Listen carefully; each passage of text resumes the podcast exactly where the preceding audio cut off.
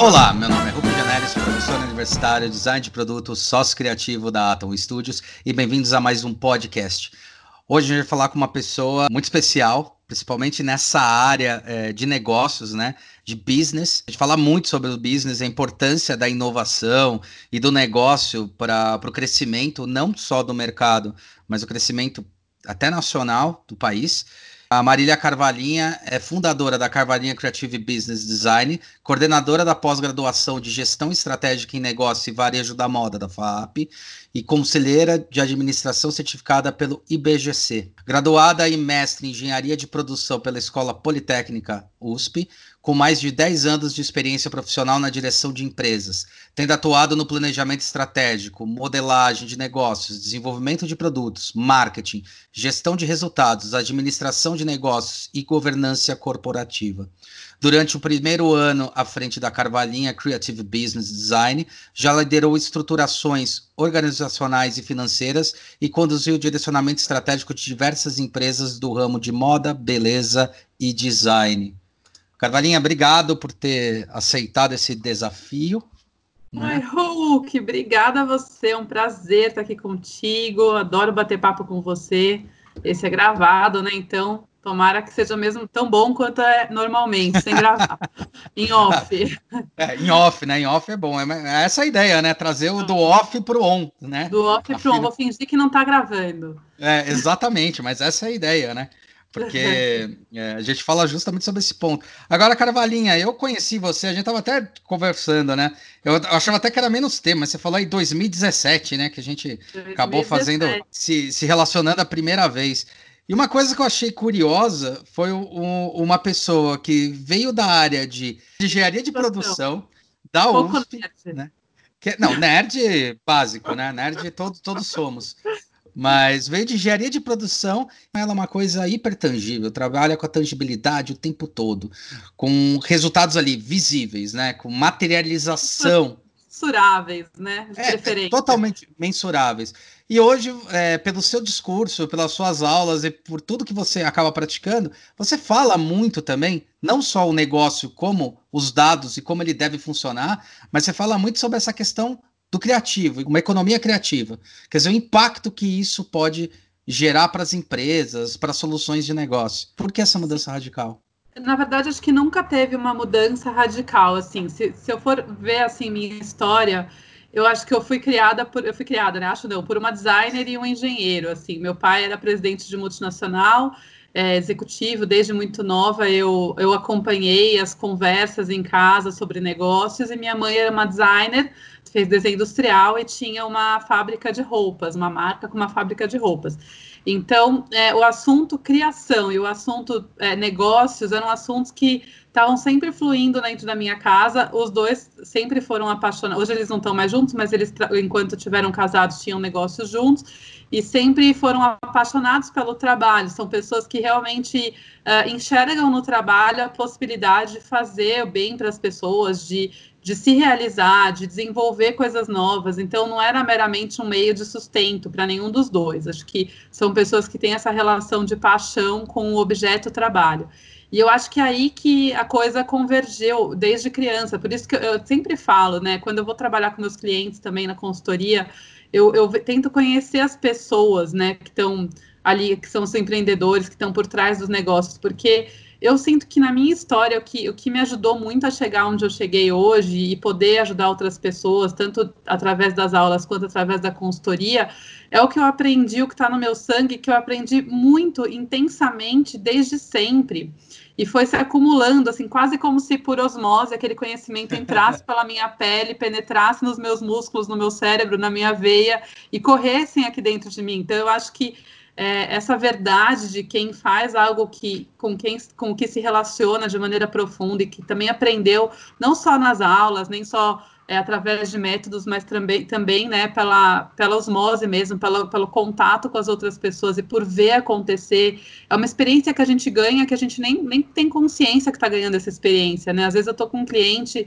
diante de uma situação complicada, difícil, e que e de repente eu saio falando um negócio e quando termino de falar eu falo gente mas da onde veio esse negócio que eu não sei onde eu vivi onde eu aprendi e aí se eu realmente parar para analisar acho que eu já vivi mesmo muitas vezes quantas situações assim eu ouvi é, nessa, nessa infância dos meus pais, ou na minha experiência profissional, ou por ter essa antena ligada desde sempre, né? Como é um assunto, são assuntos que me interessam e que eu, que eu gosto, mesmo que eu não estou trabalhando, eu ouço as histórias e aquilo me capta, me interessa. Então, a gente vai acumulando esse conhecimento. E aí eu acho que a história da criatividade misturado lá do tangível é quase como se fosse essa coisa que eu acompanhei desde cedo. E do ponto de vista mais prático, é, é, meio louco, mas eu era aquela criança que amava matemática. Na verdade, era fácil para mim matemática e física, tudo que era exatas era muito fácil para mim. Bom, dizem que matemática não é exata, né? Dizem que matemática é uma linguagem. É, uma linguagem, eu também falo, é uma abstração. Sim, na verdade, você fazer a conta, você pode dizer que é exato, mas você chegar na premissa, definir de que maneira você vai transformar aquele conceito num número é uma abstração e tem muito de, de linguagem mesmo. Mas eu era aquela louca que, para mim, matemática e física era trivial e por uhum. outro lado, eu amava desenhar. Então, assim, eu desenho desde que eu nasci. Então, é uma coisa que era muito louco, como eu, eu nem sabia. Eu tinha sonhos, assim, de carreira completamente estapafúrdios. Tipo, eu queria ser cientista, pianista, enfim, queria ser coisas nada a ver uma com a outra, entendeu? Ou não, né? Então, quando eu era muito criança, tinha toda essa ingenuidade, essa falta de, de conexão com o mundo real, eu podia sonhar o que eu quisesse. Depois a gente vai se afunilando, né? Eu resolvi fazer engenharia, que era algo que, dentro de tudo que eu gostava, era algo mais palpável. E gostei muito, foi uma. A fazer poli é uma escola de vida, não apenas uma escola, porque assim você aprende que você tem que aprender a levantar, porque você vai tropeçar e cair muitas vezes. Então, se, se, você é aquele aluno que sempre vai bem, senta lá, você já aprende que tirar dois às vezes já é bom, melhor do que zero. é menos para você recuperar depois. Então, assim, acabei indo para a poli, aí por um tempo, a poli é muito absorvente, assim, eu, eu nunca peguei DP nada, mas isso me custou Caralho. cinco anos de vida. Eu fechei a poli em cinco anos, mas eu, Nossa. no final é mais tranquilo, né? Mas eu, mas eu não deu para fazer muitas outras coisas. Eu emendei um mestrado lá porque eu me apaixonei por alguns temas e comecei a entrar, mas ao mesmo tempo que eu fui para o mestrado, acabei indo para empresa da minha família. Minha mãe estava querendo parar e tal, e fui para uma, uma confecção que tinha marca própria, mas que não estava indo bem. Então, é, essa convergência desse mundo criativo e do mundo, é, vamos dizer, da engenharia, dos números, das planilhas, das projeções e de tudo mais, ela, para mim, na verdade, nunca, nunca existiu uma fronteira entre esses dois mundos, sempre foram o mesmo mundo. E, e, também, assim, meu pai, que é o cara, teoricamente, das exatas, né, que não era o designer da casa, ele tinha um, tem um lado super criativo. Eu vi assim, quanto era criativo o processo uhum. de desenhar estratégia, de repensar negócio, e quanto isso exige flexibilidade cognitiva em todos os sentidos. Então, para mim, a criatividade não está dissociada da gestão ela está necessariamente associada, né, no fundo. A parte da, das técnicas exatas, elas são técnicas que a gente usa e que a gente pode ler de maneira criativa. E por outro lado, a minha mãe também, apesar de ser super criativa, tá sempre em movimento, muda tudo, também precisa de um pouco de organização e de técnica para poder conseguir materializar aquilo tudo que ela cria. Então, eu vejo que isso, quando eu era mais nova, foi muito natural, assim. Você acaba citando duas coisas que são curiosas, né? É que a gente vem, né, de uma sociedade que era dos baby boomers, né? Acabaram estipulando que trabalho é diferente de prazer, que é a questão do que, que é crescimento, acabaram estipulando várias coisas, né? Que é aquilo lá que eu critico muito no modernismo, né? E é engraçado você, você citar isso, porque foi uma coisa que eu andei reparando também. Eu via, por exemplo, meu pai era engenheiro. Meu pai amava o que fazia. Assim, muito. Sim. E eu fui percebendo nessas pessoas que gostavam do que fazem. Meu próprio irmão, que é engenheiro também, eles falam: não, primeiro vem prazer, primeiro vem trabalho, depois vem prazer. Eu falo, cara, onde? Se o teu trabalho é teu prazer. Meu pai falava um negócio muito engraçado. Ele falava: Meu, isso aqui é meu videogame. Eu não consigo me dar conta, acreditar que os caras me pagam para fazer isso. Exato. Eu é. de, eu ser, de, eu ser, de eu ser criança, assim, pré-adolescente, eu ouvi meu pai falando isso. Falando, Às vezes eu não consigo acreditar que os caras ainda me pagam para trabalhar. eu achava. E aí depois, quando você vai vivendo e vai ouvindo outras, outros paradigmas, outras pessoas. Por outro lado, também às vezes é ruim também você achar demais que o trabalho tem que estar associado ao prazer. É Sim. ruim você você achar que trabalho e prazer estão desassociados. E também, às vezes, é ruim você achar que você tem que amar o tempo todo que você trabalha. Porque sim, sim. a verdade verdadeira é que a gente cansa, vezes enjoam, a gente precisa pagar as contas. Então, sim, eu acho que é uma, é uma mistura, mas a gente não precisa se privar de ter prazer trabalhando e tem que levar em conta o que a gente ama, assim, tem que tentar encontrar ali o que a gente ama e, e de alguma maneira ir tentando levar os caminhos da vida profissional para combinar com isso. Não é o tempo todo, mas é uma parte legal do tempo, assim. Não precisa ser. É. Você não precisa ser esquizofrênico, né? Eu brinco que é personalidade esquizofrênica, né? Você no trabalho é uma pessoa, é sério, é não sei o quê, tem que se impor, tem que colocar lá. E aí, quando você sai do trabalho, você é brincalhão, bagunceiro. E não é tudo bem se você funciona assim, paciência, cada um acha seu jeito, mas eu acho que as melhores potências que tem numa vida é quando você consegue de alguma maneira conciliar um pouco mais o que Sim. você é na hora do trabalho e e as pessoas também veem valor nisso. Acho que quando você tem a, a oportunidade de exercitar esse prazer no trabalho, o outro consegue ver valor nisso, né? É legal você ter colocado isso, porque é uma coisa que estava acontecendo muito essa dicotomia, né? Você vem de uma geração que falava que vinha trabalho e lazer, e daí a gente cai, às vezes, numa geração que é a crítica dos millennials, né? Que a gente fala muito, eles só querem ter prazer e prazer. Eles uhum. não entendem que tem esse, esse suor, tem essa dificuldade, ou tem essa, essa dor de cabeça, exceção de saco, que você fala, cara, agora isso aqui que eu faço, mas tá um saco. É, tudo tem tá uma hora porre. que um saco, né? Tem tudo, tudo, tudo tem. Tudo. Você não precisa nem reclamar, você vai lá e faz. Às vezes é melhor, mais fácil fazer a parte que é um saco, porque Exato. você já sabe que tem que às vezes fala, meu, hoje de manhã eu vou fazer aquela parte chata. Senta e faz, põe uma música, bota um cheirinho de lavanda. É. um barulho de chuva. Porque Toda, se você fica muito mimimento aí do que, que faz, do que não faz, que é um saco, que não é um saco, fica piora. procrastinando. É, quando a gente para para pensar, é isso que também a nova linguagem desse novo milênio está falando, né? É, você conseguir é, juntar essas duas coisas e realmente começar a fazer coisas transdisciplinares, né? Que a gente fala. Sim. Ou seja, não existe essa, essa divisão, né? Quando você comentou sobre essa sua história de vida aí, que você falou, ah, minha mãe tinha esse lado criativo, meu pai era mais matemática, eu fui mais para a linguagem que você se adaptava melhor, porque agora fica mais claro a sua escolha, a sua Sim. linguagem. Eu vejo que tá tendo uma briga tão grande hoje no mercado para falar assim: ah, então você tem que conseguir fazer a junção de tudo, conseguir fazer com que as coisas funcionem junto. Mas aquele negócio que você tinha citado, eu tava pensando aqui, que era a questão, poxa, às vezes não tinha nada a ver o que eu pensava quando era criança. Eu nunca acreditei nisso. sempre acho que tudo tem a ver. É a gente que dividiu. É que nem aquela história: astronomia e astrologia eram junto. Aí dividiram, assim como matemática e várias outras linguagens. É, o né? que eles falam, acho que é da. Não, não, sei se eu vou falar besteira, mas é da ciência clássica da, que a gente vem discutindo muito a complexidade, né? O Edgar Morin, e como que a ciência está se tornando mais. De, de, deixar, de ficar claro, pelo menos, eu acho que às vezes é preciso fatiar para entender, de certa maneira, mas deixar claro que essas fatias não funcionam separadamente, elas Exato. são todas integradas, né?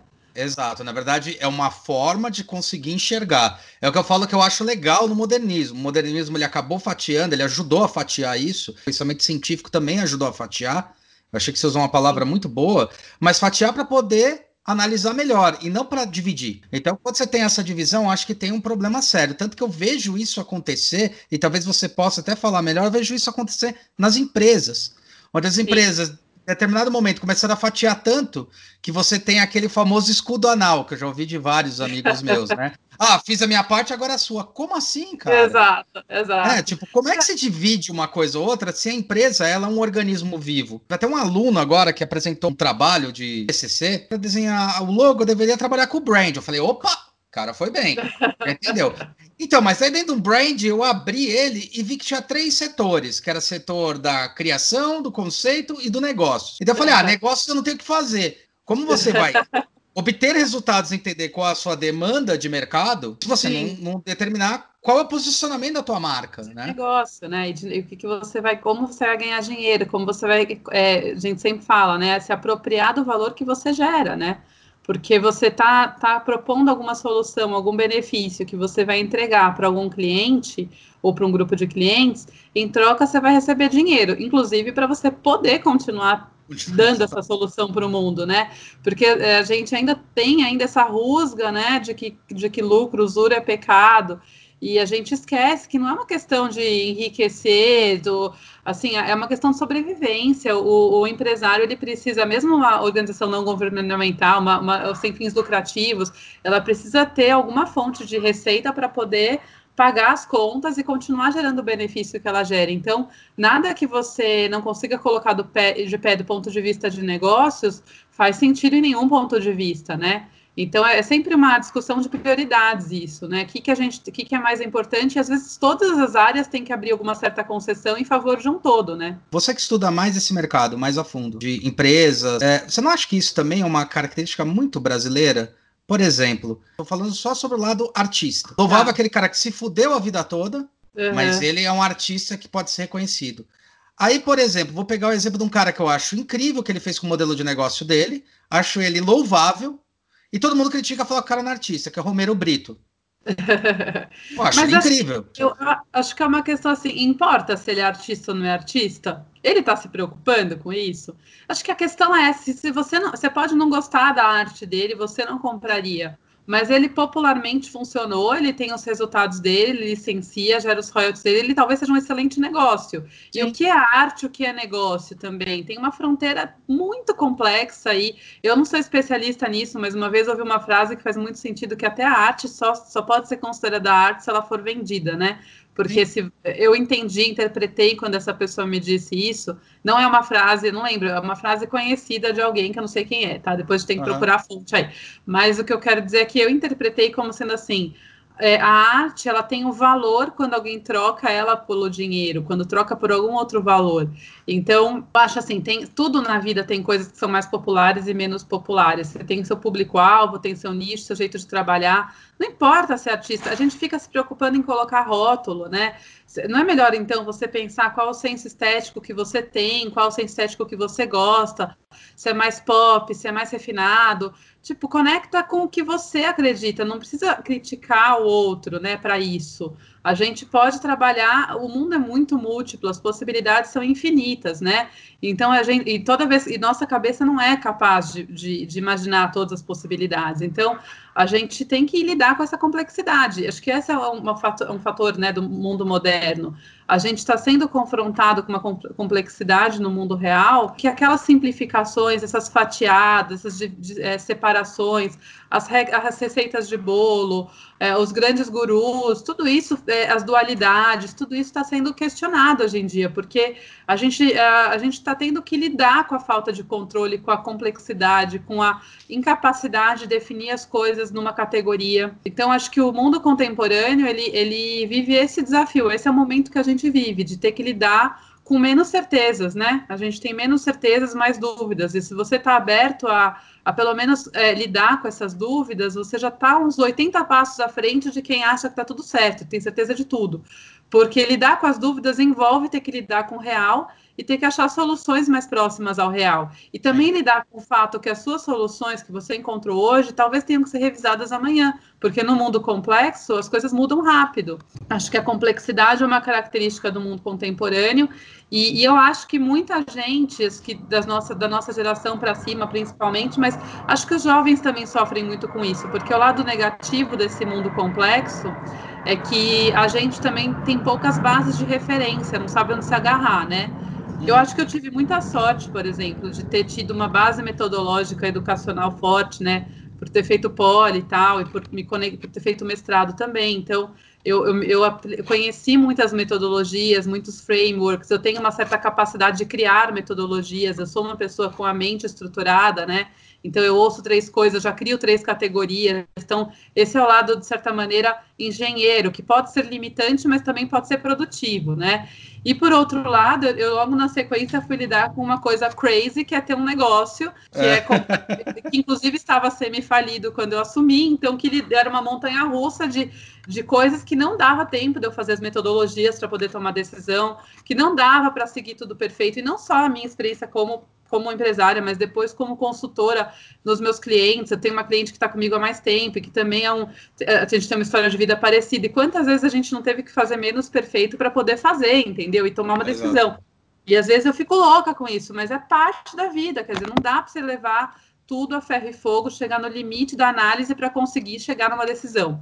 Então, a, é, quando a gente fala de fronteira entre arte né, e negócio, o negócio também é uma arte nesse sentido, porque sim, sim. é tudo no negócio que é analítico, tem muita, muito de arte, tem muita subjetividade, tem muita capacidade de, de experimentar, de ver se funcionou, se não funcionou e refazer. E, e as soluções, como as possibilidades são infinitas, você tem uma, uma dose de arte em escolher a possibilidade que você achou que talvez fosse dar mais e até, né? E até ver se os dados que você escolheu são dados que são factíveis, mas às vezes você escolhe os dados e fala, puta, cara, não era muito esses lados, esse lado que eu precisava ir. Eu uso muito finanças para trabalhar, né? Sou, sou, cria das finanças. Eu, meu pai é, me ensinou voluntariamente, mas involuntariamente, a fazer contabilidade com 10 anos. Osmose. Eu ajudava uhum. ele, é. Eu ajudava ele, ficava enchendo o saco, ele falava, oh, toma essas continhas, soma para mim todos os códigos 2110, que era um código do, dos tecidos na confecção, porque ele que fazia a contabilidade no final de semana. E é engraçado que até hoje eu uso um plano de contas nos meus clientes com uma, muito análogo, mas também a lógica é sempre a mesma, né? Hoje em dia eu é. entendo por que, que é, mas é, é muito louco como é, a gente pode juntar os dados, por exemplo, isso que você falou de juntar os dados é muito importante, né? Até nas finanças, a maneira como você classifica os gastos, como você organiza e como você lê esses dados todos, pode te gerar insights ou não, entendeu? Por isso que muita gente me procura falar, tá, eu tenho um consultor financeiro, ele me entrega aqui todo, todo mês o DRE, e ele fala, olha, isso você está melhor que aquilo, ou aquilo você é melhor mas eu não consigo tirar disso nenhuma ideia. Aí eu falo, é lógico, porque não adianta você pegar e comparar, ó, esse número é maior que aquele. O que, que isso é, quer dizer? É, Nada, é. né? O que é, quer dizer, nada. você pensa, putz, por que, que esse número tá dando subindo? Por quê, por quê, por quê, por quê? Aí você pega da outra empresa falando, tá, fulano, se você tiver benchmark, se não tiver, você usa só os seus, porque benchmark financeiro não é tão fácil de ter, mas capital aberto, às vezes você consegue ter um. Você fala, faz sentido, tal, não sei o quê. Aí aquele mês aconteceu tal coisa, então é por isso. Então, se a gente tentar isso, então não quer dizer que você vai usar só os números. Quer dizer que você vai misturar as suas ideias de produto, de comunicação, é, de design, de design em todos os sentidos amplos, de design do negócio, de design da maneira projeto. de vender, do projeto, do projeto do seu negócio, do projeto do seu produto, do projeto da sua comunicação. Você cruza suas competências essenciais e você vai pensar com uma boa base de números, de análise junto e boa, um bom cérebro, ou vários bons cérebros, porque o legal é misturar os cérebros, é que você fala, essa ideia tem mais chance de dar certo. E ela tem mais chance por causa dessas coisas aqui. E aí você testa, e no dia seguinte você já mediu para ver se de fato suas hipóteses foram verdadeiras ou não.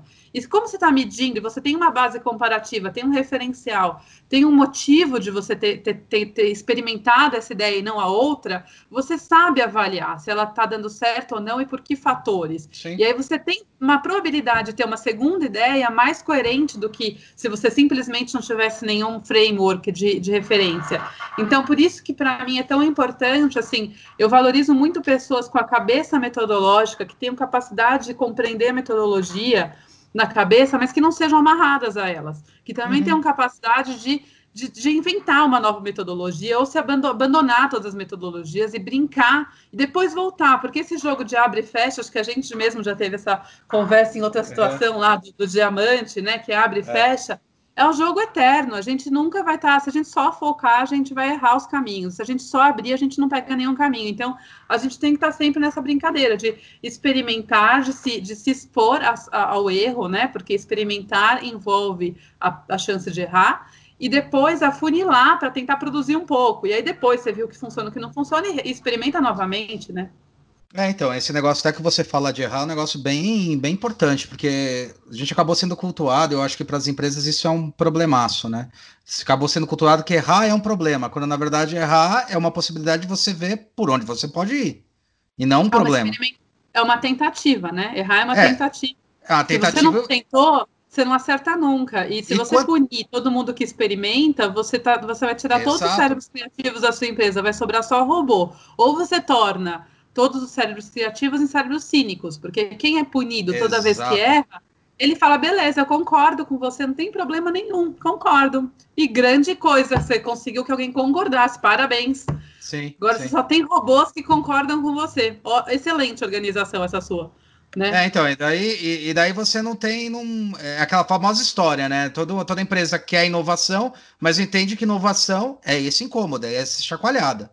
É essa coisa de tipo, Errar é aquela história. Errar não é que não é na verdade que você cometeu um erro. Se eu olho e falo agora eu tenho dados suficientes para saber que por esse fator não vai dar certo e não diferente. Ou quais fatores vão dar certo, né? Que é a tentativa do, do, do negócio em si. É, o, que eu, o que eu sempre acho, acho ruim é quando a gente experimenta, quando a gente vai. Por isso que eu falo, planejamento é fundamental, porque ele estabelece uma referência. Sim. É, até para depois, você a sabe. fotografia, né? É, uma, uma ideia. Você desenhou ali o que você gostaria, usando a palavra desenhar, né? Design. Você fez um design do que você gostaria. A hora que vem o mundo real e te dá um soco na cara, que ele vai dar, de fato, você, entende, você entendeu onde que na cara ele bateu? Foi no nariz? Foi no olho? Será que o que, que eu fiz de errado? Foi eu esquivei errar? Onde que eu estava? Por que, que esse, esse projeto não foi nunca vai ser perfeito, né? Não é nem de errado. É onde eu posso ajustar para da próxima vez eu não tomar um soco tão no meio da cara? E aí você ajusta. Se você nem desenhou esse panorama, não tem nenhum alvo ali desenhado, você tomou um soco no vento. Então, você, um soco no vento não tem nada a ser feito, né? Volta para casa sem lição aprendida. Então, por isso que eu acho que o ato de. Porque senão a outra alternativa é você falar, então por que, que você faz. Por que você projeta? Se você já sabe que vai dar errado. Porque você desenha é, referências. Se você simplesmente for tentando coisas a esmo, isso não é, é fazer negócio, né? Isso daí é brincadeira. Até brincadeira é interessante em certas horas, mas tem horas sim, que sim, você precisa estabelecer referências, porque o negócio não tem todo o tempo do mundo para dar certo, né? Você precisa. Você tem recursos limitados também. Então, é uma, é uma briga mesmo, esses dois mundos, é assim, e é importante a gente reconhecer essa briga. Em primeiro lugar, não tem uh, escolha certa ou errada, né? Assim, no sentido de que é só tentativa e erro ou só planejamento. Não é isso. O ponto é a gente reconhecer essa, essa dualidade, essa, essa, esses dois polos, e saber trabalhar com eles a nosso favor, e não negar os dois polos, né? Não negar que é importante planejar ou negar que é importante inventar, criar e se arriscar. Ambos uhum. são importantes importantes, né? Que faz um negócio crescer. Sem dúvida. Certo? Quando você falou da questão das coisas estarem mais aceleradas, e a internet ela entra para acelerar esse processo, né? Eu não acho que as empresas erravam menos. Eu acho que as empresas estavam menos abertas para mostrar os erros que tinham. Né? Sim, e os, eu... e os erros duravam mais tempo, e também as pessoas perpetuava e as coisas eram mais hierárquicas. Ontem, inclusive, na live que eu fiz, uma das coisas que a gente estava discutindo que eu acho que foi legal é que o que acabava acontecendo é que o mundo tinha, o mundo, quando eu falo tinha, é tipo 20 anos atrás, não é 10, sim, é 20 para mais. Mas querendo ou não, os modelos mentais eles demoram, tem uma inércia para mudar, né? Mas o mundo tinha um ambiente em que, mesmo que você tentasse enfiar o quadrado dentro do redondo, fazer um encaixe, né, que não cabia, é, como o, era uma estrutura muito top-down, muito hierárquica de comunicação, de vendas, as, os canais eram mais monopolizados, as coisas eram menos em rede, menos fluidas. É, uma empresa grande, mesmo errando, ela ou ela tinha tempo para ajustar, ou ela enfiava tanto água mole, pedra dura, tanto bate até que fura, que uma hora ia. Hoje em dia as coisas são muito dinâmicas, então se você não está aberto a, re, a, remodelar, a replanejar, assumir erros e, e não são tão polariza, polarizadas, né? Uhum, Muitas uhum. pessoas acabam tendo que, que reagir mais rápido. Eu lembro de um case que foi bem curioso, que era do, do Galaxy Note 7, que era o celular que explodia. Sim. Que É muito engraçado, porque em uma semana os caras quase. Parece que dizimou uma, uma frente inteira da Samsung por causa de um problema que deu. Depois eu li o caso tal. Deu em 5 mil baterias somente. Que era um problema de uma peça. Quebrou um setor inteiro que os caras tiveram que se remodelar. Eu não consegui confirmar isso, mas parece que eles tiveram que, que vender uma subdivisão de armamentos que eles tinham para conseguir repor esse prejuízo que eles tiveram na é. Note. O que eu acho mais legal dessa história, e quando eu comecei a trabalhar com você, na pós, né, principalmente era que finalmente tinha alguém que a gente conseguia juntar e falar aquela história: olha, mas não existe só design e não existe só negócio. Se você tem um negócio, esse negócio é para atender uma certa demanda de mercado. Se você não está entendendo qual é essa demanda de mercado, não adianta ofertar nada. Né? Sim. Ao mesmo tempo, se você não entende como é que nessa demanda de mercado você realmente pode gerar um negócio, também não vai adiantar nada. Né? Sim. Como equilibrar Sim. essas duas coisas? Não é nem um pouco fácil, mas eu acho que o ponto inicial é você construir uma boa hipótese, né? eu, eu sempre falo isso. Então, é, quando a gente está pensando, a gente pode pensar nisso principalmente num novo negócio, que é mais difícil, na minha opinião, porque quando já tem um negócio, tem dados, tem o um histórico. Às vezes é muito difícil o negócio estar tá num lugar muito errado, se ele passou muitos anos ficando obsoleto, é muito difícil redirecionar. Mas se o negócio está mais ou menos num caminho de ajustes permanentes, é, é, mais fácil você partir de uma base existente, porque pelo menos um pouco das fronteiras você conhece, né? E uma das dificuldades quando você cria um novo negócio é que as fronteiras tão, não estão nada desenhadas, é, é, o próprio empreendedor e você que estão desenhando essas fronteiras. Então, uma, da, uma das coisas que eu gosto muito de fazer quando eu estou desenhando um plano de negócios novo com o empreendedor é investigar mesmo esse empreendedor, sabe? O, a motivação dele, os valores, o que, que a, o que ele conhece, a rede de relacionamento, todos os ativos que ele tem, porque ele vai precisar muito desses ativos para poder dar conta de botar um negócio em pé, que é muito difícil, né? Todo mundo sabe, principalmente se for um negócio industrial ou comercial, que envolve capital de giro maior, porque você tem que ter estoque e tudo mais. Uhum. Você vai precisar. Quando é uma prestação de serviço, eu, eu, fico um pouco menos preocupada, porque na pior das hipóteses, ele não tem dinheiro para comer. Quando você tem que contratar várias pessoas e ter um monte de estoque, um monte de coisa, ele não vai ter dinheiro, ele está devendo dinheiro. Para girar. Para os outros comer. Então, assim, ele, além de não ter dinheiro para comer, ele pode dever dinheiro para muitas pessoas comer. Então, uhum. eu, eu, tento sempre entender muito bem todo esse, esse empreendedor e, e, todo esse contexto, porque eu me sinto responsável. Como eu tive empresa, Hulk, minha situação na minha empresa não foi tão fácil, eu, eu tive crescimentos muito, sucessos muito bons, mas também vivi momentos muito difíceis. Eu tenho uma empatia com esse empreendedor potencial, né? Então, primeiro eu tento entender essa base dele.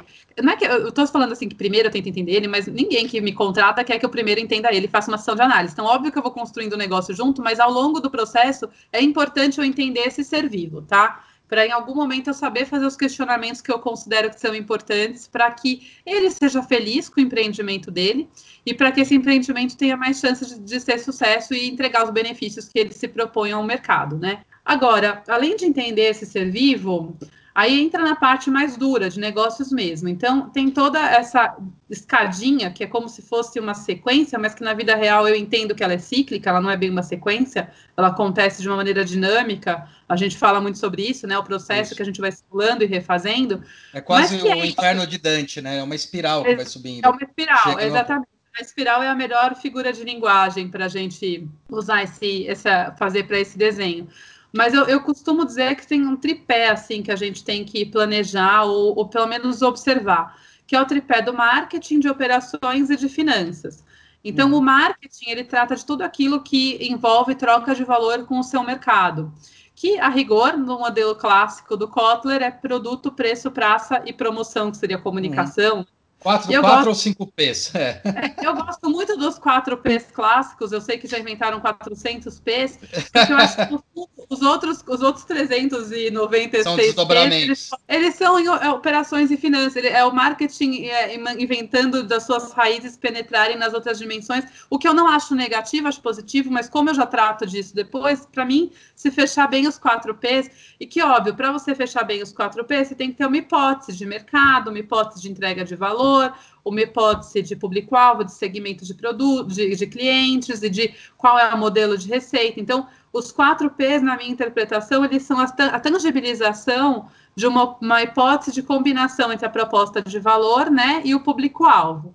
Então, é, isso é iterativo. Você pensa quem é meu cliente, o que é importante para ele, como eu entrego meu produto, por qual preço, por qual praça, por comunicação. Aí você vê se isso faz sentido, se não faz, você remodela. Então, a primeira hipótese que você construir é a hipótese do, do marketing. E na sequência, você vai para as hipóteses de ação, que seriam quais são as pessoas, as tecnologias, é, tudo, quais processos, tudo que eu preciso para conseguir entregar esse valor para o meu cliente, para conseguir tangibilizar. Então, é, eu vou começar a quantificar mesmo qual equipe que eu preciso, quais tecnologias que eu tenho que contratar, e vou quantificando, vou trazendo isso para o tangível, através da, da, dos, desses processos. Eu gosto muito de começar com estrutura organizacional e processos, para depois revisar, e de tecnologia, uhum, porque uhum. são coisas, pessoas, processos, tecnologia, né? São coisas que gente, é mais fácil da gente começar. Eu preciso de um gerente de vendas, eu preciso de não sei quem, eu preciso ter o site, eu começo a, por aí, e aí a gente vai desmembrando.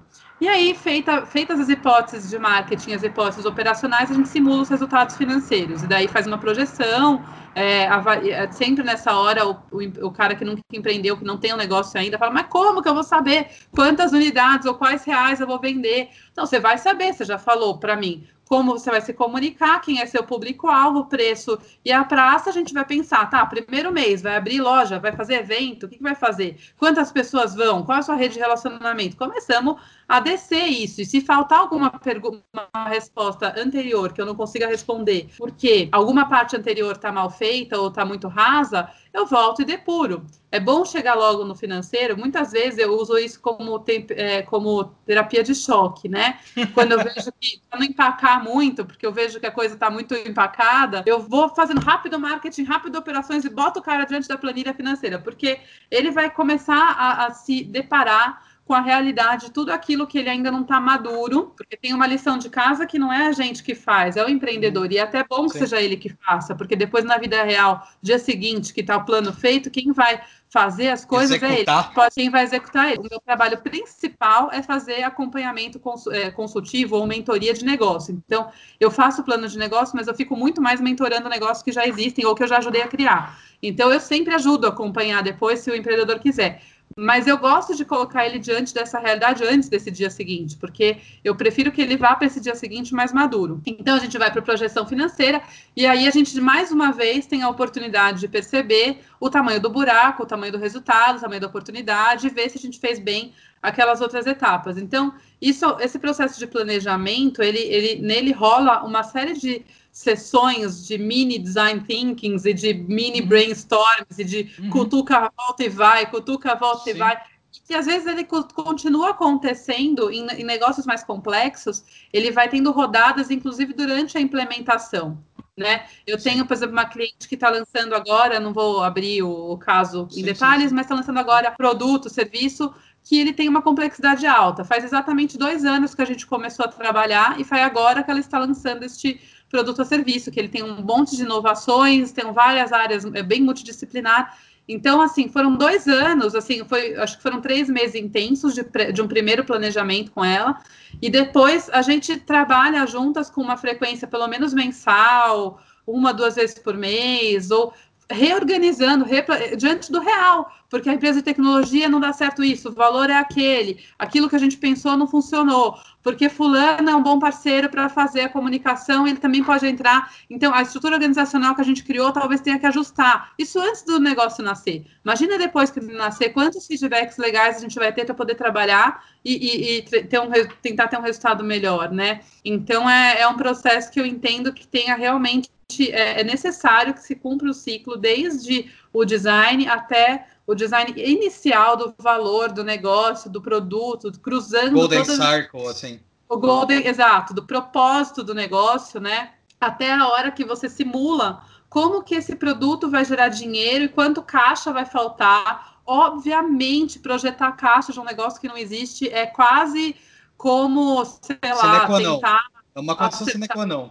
Ah, é, ah, não, é, é, sim, é uma condição sine qua non, mas assim, você não vai acertar, entendeu? Assim, sim. caixa, é, para quem já teve negócio industrial ou comercial, é diferente de serviços, né? Porque é diferente, mas você teve negócio industrial ou comercial, você sabe o quanto caixa é sensível, assim, se aquela conta que ia vencer dia 10, vencer dia 9, já muda completamente Errou, o caixa. Fluxo. Ai, mas você consegue ter noção de ordens de grandeza. Então, se a pessoa achava que investir 20 mil reais, você chega numa produção de caixa que mais ou menos o, o pico negativo chega a 200 mil reais, 250 mil reais, você já sabe que não é brincadeira para ela, entendeu? Então, pelo menos você já consegue dar um feeling. Agora, se você chega numa produção de caixa que vai faltar 200, 250 mil reais, é bom você avisar a esse empreendedor que talvez ele precise do dobro de 400, de 4. Por quê? Sim. Porque o caixa é muito sensível, então ele não pode estar no talo. E, e outra, o negócio é muito sensível. E não estou falando isso de um negócio dar certo ou dar errado, porque às vezes você olha lá, o negócio. É a flutuação do negócio em si, não é? Porque o negócio em si sempre fala assim: você não tem que olhar mês.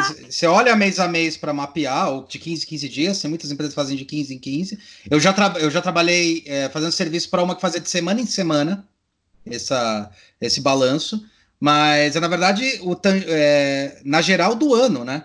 Porque durante o ano você é tem na... a sazonalidade ou não, né?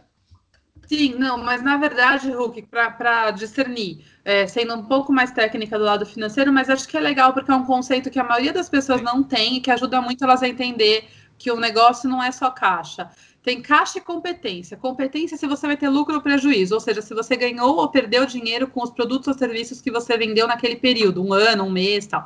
E caixa é quanto faltou de, ou, ou sobrou dinheiro no teu bolso. O que tá. acaba acontecendo? Às vezes você pode ter lucro, vamos supor, que eu vendi hoje um projeto de 50 mil reais que eu vou trabalhar durante o mês de julho, tá? Então, só que eu não gastei nada ainda. Eu vendi e vou fazer e vou entregar esse projeto durante o mês de julho. Mas o cara só vai me pagar em setembro. Eu posso ter um mês de julho super lucrativo, mas posso estar negativo no meu caixa, entendeu? Sim, então, eu sim, tive sim. lucro porque eu vendi 50 mil reais e eu, e eu entreguei um projeto que para mim custou 20, então na margem eu tive 30 mil, fazendo bem grosso modo, só para ter uma noção.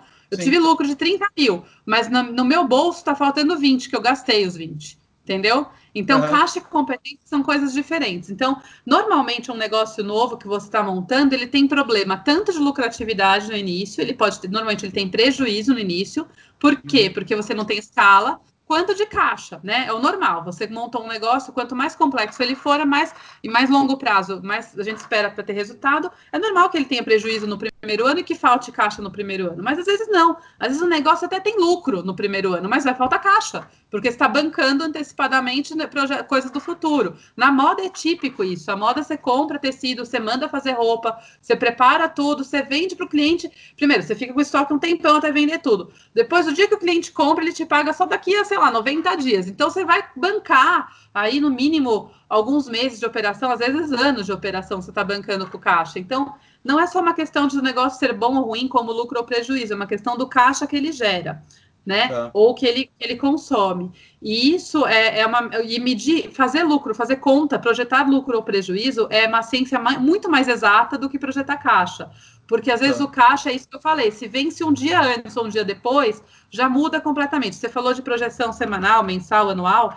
Na verdade, empresas comerciais, né, que, ou industriais que têm um movimento de caixa importante, esse projeção, essa projeção é diária. A gente trabalha com plano diário, a gente trabalha com N mais dois, vai planeja no mínimo dois meses adiante de projeção, e todos os dias a gente sabe quanto que vai dar o caixa, pelo menos na ideia, né? E a gente gerencia isso diariamente. Essa, essa questão do caixa realmente é importante fazer essa projeção diária, porque é muito sensível para quem é industrial, comercial, que tem pagamento e recebimento todo dia, porque às vezes é muito sensível, né? Se eu recebo, por exemplo, tem que pagar o simples dia 20, que é um dinheirão, e eu não tenho entradas nesse dia, é, ou não guardei entradas dos dias anteriores, eu vou ter um problema de caixa no dia 20. Às vezes recupera no dia 23, mas você vai ficar negativo três dias, você pode estourar seu limite, pode dar um monte de problema. Então, essa questão do caixa é muito sensível e também é importante projetar. Mas por isso que eu falo que a projeção de caixa de um negócio novo ela é muito preliminar, né? Porque se você imagina que isso faz diferença um dia, como é que a gente vai projetar o caixa diário de um negócio novo? É impossível. Então a gente projeta mais ou menos mensal para ter uma noção da ordem de grandeza. E aí, com tudo isso, você vê se esses conceitos, né? De, se, se no final desse, desse pré-plano, dessa pré-hipótese de, de marketing, de operações e de finanças, se eles estão coerentes com o conjunto da obra do que esse empreendedor é, tinha como expectativa para o negócio dele, né? Porque se tava, tinha a ver com os valores dele, se tinha a ver com o que ele imaginava entregar para o mundo em termos de, de benefícios, se tem a ver com o que ele tem de ativos, de redes de relacionamentos, de conhecimentos, enfim, você tenta combinar aí toda essa hipótese com esse empreendedor e ver se vai para a prática ou se aborta o processo e revisa e pensa outra coisa. É, porque isso aí é uma coisa bem confusa que acontece, na verdade, inclusive para abertura de negócio, tal. Acho que é, você não acha também que dentro do mercado brasileiro também existe uma noção meio errada e talvez seja uma falta de educação financeira lá no início, lá na base, é, sobre a questão de imediatismo? Isso não atrapalha muito? Sim, eu acho que na verdade a gente na média tem uma educação financeira muito precária. É, quem não aprendeu em casa, não teve a sorte de aprender em casa com os pais, acaba um poucas, pouquíssimas vezes, acho que na escola a gente não aprende, no colegial não aprende, na faculdade, se não for uma faculdade da tua área, você não aprende. E se for uma faculdade da área financeira e você não praticar, você também não aprende, porque na prática é, você tem que aplicar, né, para conseguir consolidar o conhecimento. E aí essa questão do imediatismo, eu não acho que é uma questão só de educação financeira, mas envolve profundamente educação financeira. Eu acho que o ponto é, a gente tem que ter um, um autoconhecimento das nossas realidades financeiras para poder entender quais são as nossas possibilidades. Se você precisa de caixa a curto prazo, vamos supor que você tem pouco dinheiro guardado e você vive do que do seu dinheiro. Você não tem nenhuma uhum. outra fonte. Talvez uhum. não dê para você fazer alguns tipos de empreendimento. Você vai ter que escolher aqueles que, que suprem a sua necessidade de caixa de curto prazo, ou ser funcionário, ou fazer freelancer, procurar saídas que sejam mais compatíveis com as necessidades de caixa. Se você tem reserva, daí você pode desenhar soluções que tenham resultado de longo prazo. O que eu acho que é muito importante é que se você nem tem consciência disso, né, da questão da, da, de qual é o horizonte de resultado das coisas e qual é a sua necessidade, você não cruza as duas coisas. Daí gera uma, uma descompensação, né? Às vezes você cria um negócio achando que ele vai te dar resultado de curto prazo, aí você fica imediatista, só que ele não dá. Então o erro não foi que o negócio não deu resultado de curto prazo, é que esse Isso. tipo de negócio não dá. Não então dá você resultado. tem que esse tipo não dá, então você tinha que estar preparado para deixar investindo nele um tempo, para não, é, não quer dizer que você não vai cobrar, co é, ir atrás de resultados de curto prazo. Você vai atrás, você vai atrás das vendas, você vai atrás de tal coisa, mas talvez não gere caixa a curto prazo. Então, eu, eu assim, eu sou um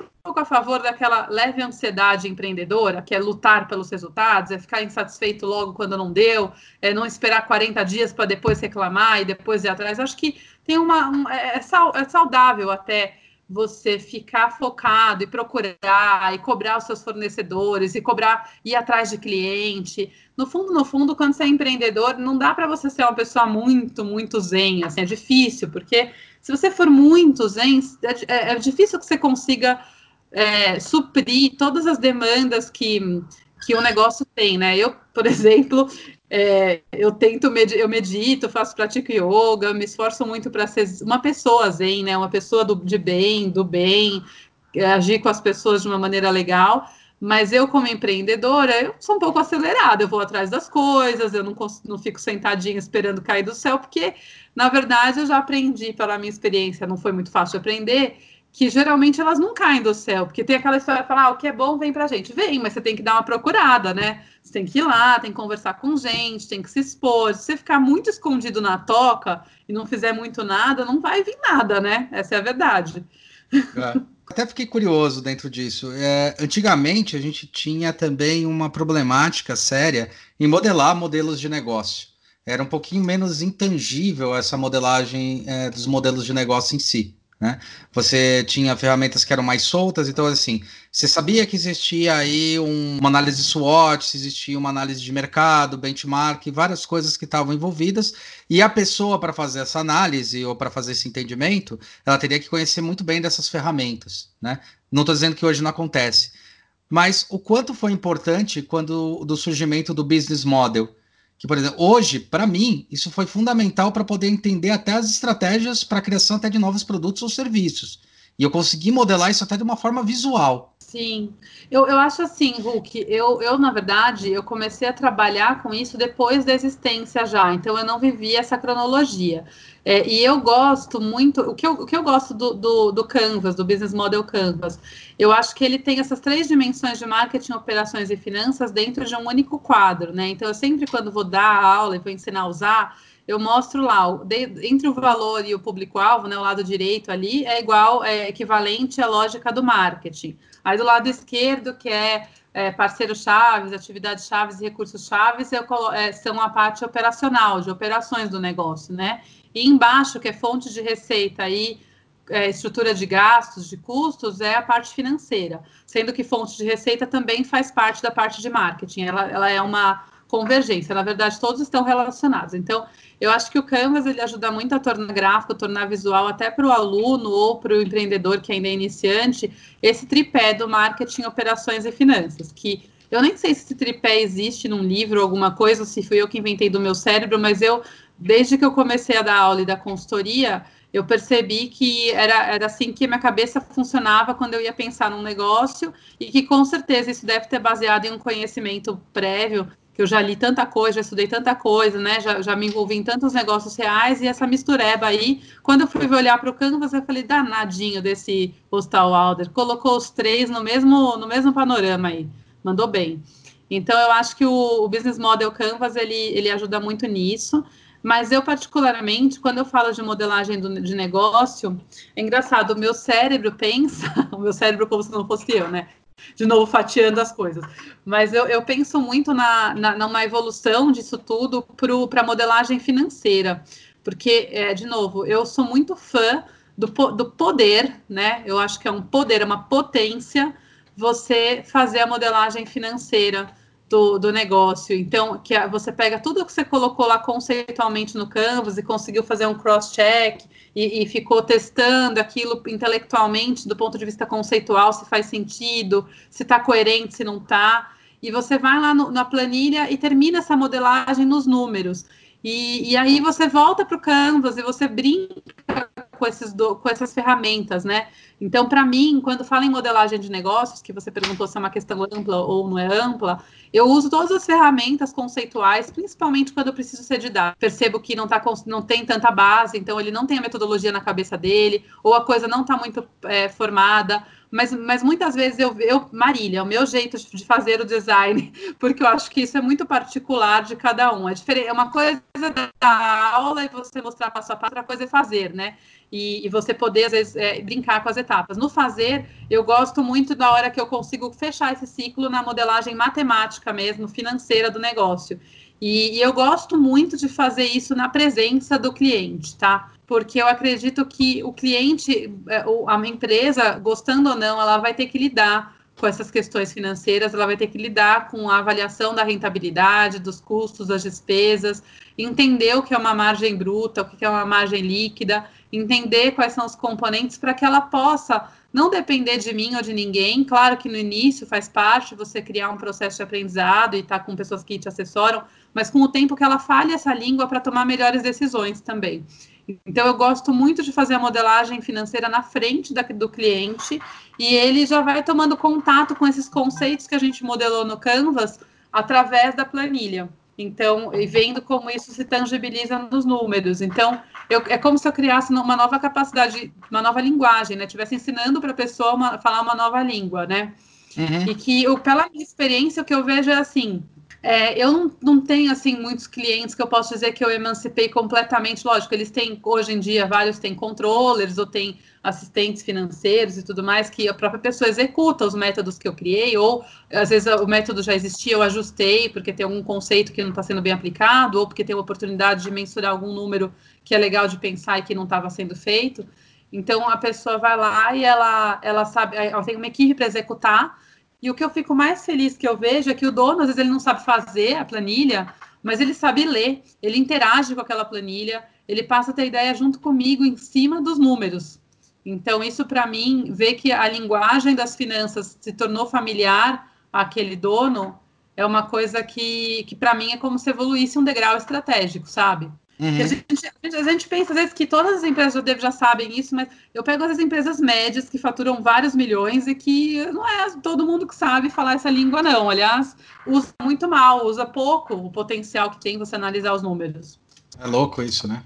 Muito louco. Tem muita empresa média aí que as coisas ainda são feitas muito em indicadores secundários, na intuição.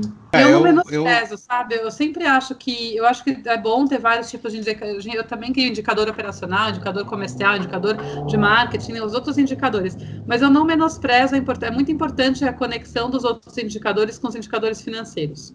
Mas acho que tá. a gente falou tanto já, né, Hulk? Não sei se a gente eu foi falo... no tema principal, mas acho que. Foi, foi. O tema, o tema principal era esse, né, é, essa questão da onde você trabalha dentro do setor. Né? Sim. E como é que você tem essa visão do negócio em si, né? A gente costuma dizer que o negócio, é, ele, ele, ele sim é para gerar é, lucro para a empresa, essa é o determinante do negócio, tá? Mas tem um ponto aí de fragilidade que eu acho que você tocou legal e que a gente sempre comenta, que quando você começa a ter um distanciamento do que você entrega como relevante para o seu cliente final, é, o seu negócio vai acabar é, falindo, o seu negócio vai Sim. acabar tendo problema tá?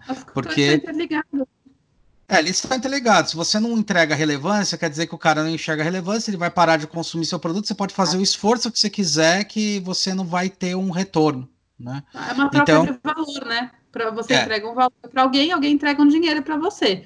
E se as coisas estiverem incompatíveis, pode até ser que hoje você consegue vender, mas uma hora essa incompatibilidade vai se tornar muito evidente e você vai perder esse cliente. E isso eu achei é, interessante porque você cita justamente nesses pontos, entendeu?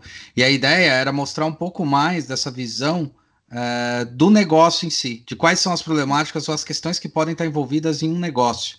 Né? Sim. Então, é, não perdeu, pelo contrário, não perdeu dentro do que é. do escopo inicial. Era o contrário disso. Era falar sobre outras situações e outros dados que estão tangenciando tudo isso que a gente faz sobre o projeto.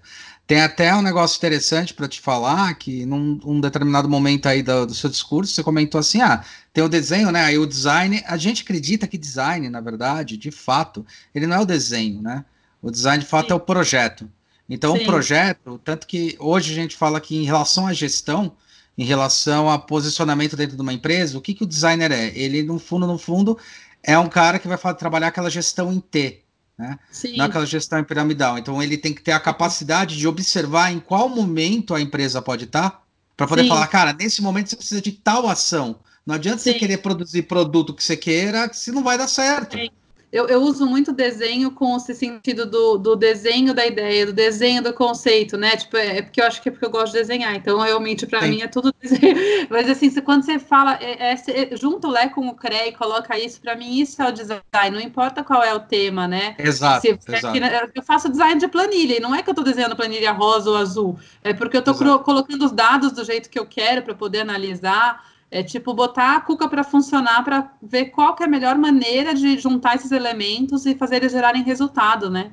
É, tanto que não é raro eu ensinar para muitos alunos o business model. Falar, cara, nesse momento que você precisa é, montar esse business model, mesmo que seja um, uma fotografia muito simplória, mas para você entender o que, que você precisa ou não, porque do jeito que está se desenhando esse seu projeto, independente se você está fazendo logo, se está fazendo produto, não está claro que o produto é o principal problema que você tem.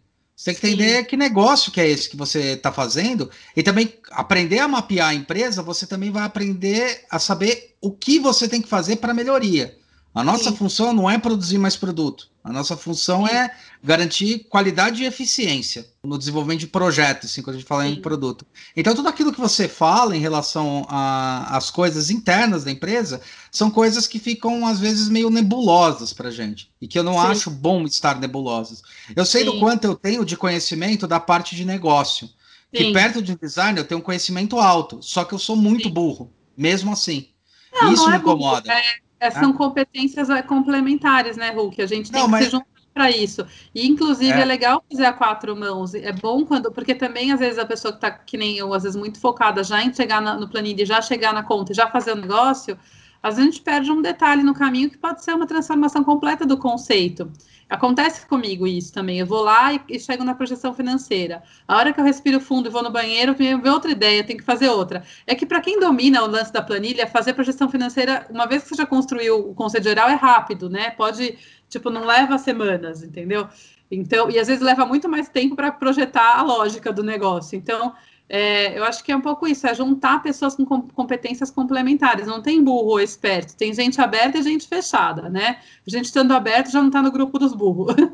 É, não, quando eu falo burro é assim, é melhor, a palavra melhor até eu tenho uma. Eu, mesmo sabendo que eu sei de algumas coisas, eu tenho ignorância sobre isso. É nisso que eu estou falando, né? É, ignorância é, é que, no sentido de. É que é difícil saber tudo, né? Eu também tenho vários assuntos que eu Sim. conheço. Todo mundo eu, sei, eu, eu sempre falo que o mais importante é saber é o telefone de quem sabe. Né? É, total. Então, eu, por é... exemplo, eu tenho aqui no celular para garantir que eu não morra de fome, porque senão.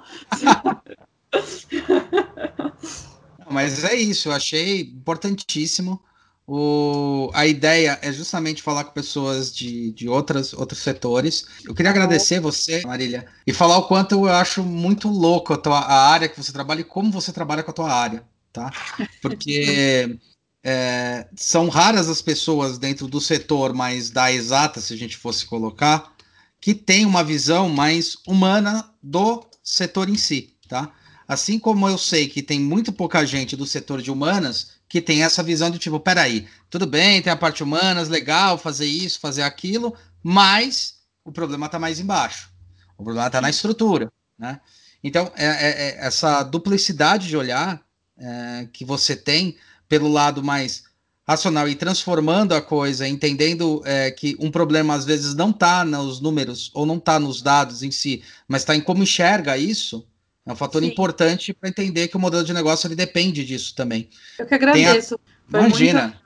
Adorei nosso papo, como sempre, flui muito bem, né? E se deixar eu tagarela a vida inteira, então uma hora a gente tem que pôr um fim, a gente marca outros para falar de outros assuntos depois. Exato, exato. Obrigado, Marília, valeu pela, pela disponibilidade, brigadão. Então tá bom, Hulk, então vamos comer, que daqui a pouco meu iFood chega aqui. É verdade. Eu tô morrendo de fome.